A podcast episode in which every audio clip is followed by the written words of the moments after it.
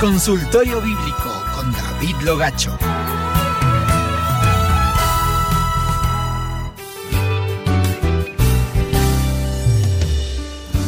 Y esta es la consulta para hoy. Apocalipsis capítulo 13 habla de dos bestias. ¿Son las mismas o son diferentes?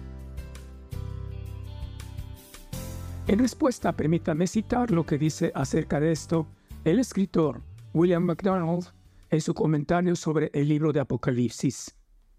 Ciertamente que Apocalipsis 13 habla de dos bestias. Las bestias guardan estrecha semejanza a las cuatro bestias de Daniel 7 del 3 al 7. La primera bestia es la cabeza del imperio romano revivido, el cual existirá en forma de diez reinos. Esta bestia sube del mar, lo cual simboliza que surgirá del mundo gentil tiene diez cuernos. Daniel profetizó que el imperio romano revivirá en forma de diez imperios, según Daniel 7:24. Tiene siete cabezas.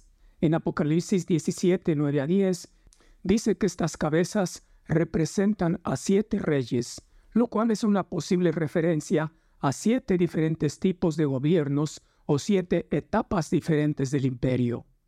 Tiene diez diademas en sus cuernos.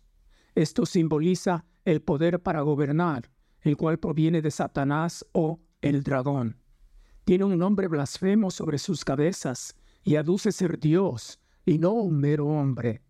La bestia es como un leopardo, sus pies como de oso y su boca como de león. En Daniel 7, el leopardo simboliza a Grecia. El oso es un tipo del imperio medo-persa y el león representa a Babilonia.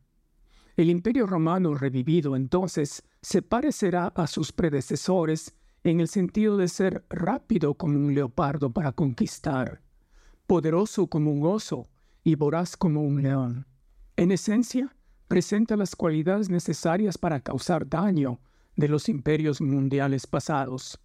El imperio y su gobernante recibirán poderes sobrenaturales de Satanás. La bestia tenía una herida mortal en una de sus cabezas. Sin embargo, la herida mortal fue sanada. Esto simboliza que el imperio romano revivirá con un emperador como cabeza, la bestia. La bestia recibirá adoración de la gente. La gente no solo se maravillará de la bestia, sino que la adorará como si fuera Dios, y adorarán también al dragón. La bestia prorrumpirá en blasfemias, y se le permitirá hacer guerra por cuarenta y dos meses. Las blasfemias serán en contra del nombre de Dios, de su tabernáculo y de las huestes celestiales. Hará guerra contra los judíos y los vencerá. Su gobierno se extenderá por todo el mundo. Será el último imperio mundial antes del reinado de Cristo.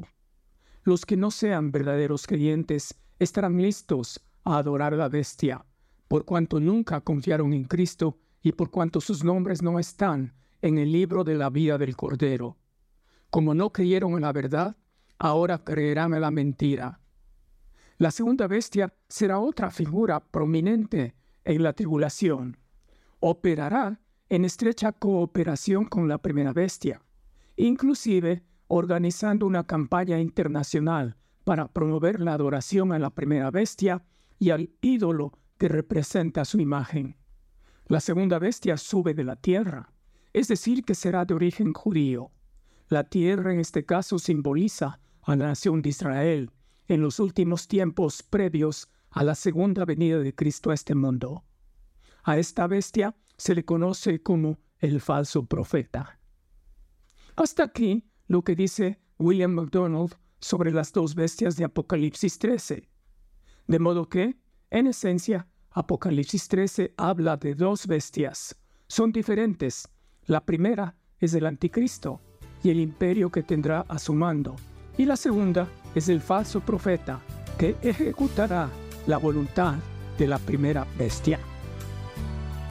Consultorio Bíblico es una producción del Ministerio Internacional La Biblia Dice. Puedes escribirnos a contacto arroba labibliadice.org.